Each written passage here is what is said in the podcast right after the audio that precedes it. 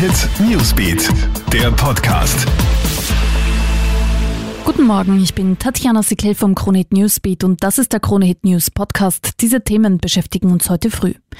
Drei Coronavirus-Verdachtsfälle werden momentan in Österreich auf Hochton untersucht. Zwei Fälle sind aus Wien. Hier waren zwei Männer zuvor in China und zeigen nun Symptome auf.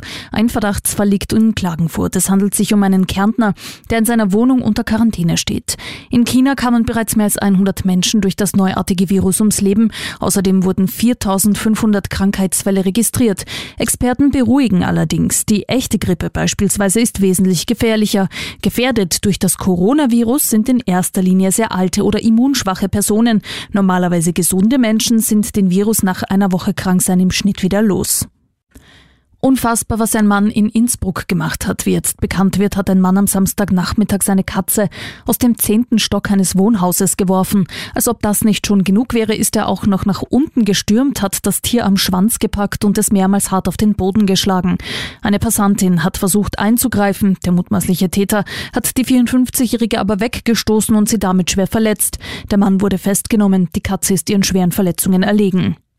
Und Johannes Dürr wird zu 15 Monaten bedingter Haft verurteilt. Dem ehemaligen Skilangläufer werden Vergehen nach dem Anti-Doping-Gesetz und gewerbsmäßiger schwerer Sportbetrug vorgeworfen. Dürr soll zum einen selbst Blutdoping praktiziert und zum anderen seinen Sportkollegen verbotene Wirkstoffe überlassen haben.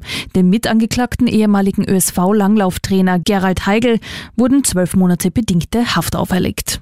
Das war's auch schon wieder. Up to date bist du immer im Kronehit Newsbeat auf Kronehit.at und natürlich in diesem Podcast. Du kannst uns auf allen Kanälen abonnieren.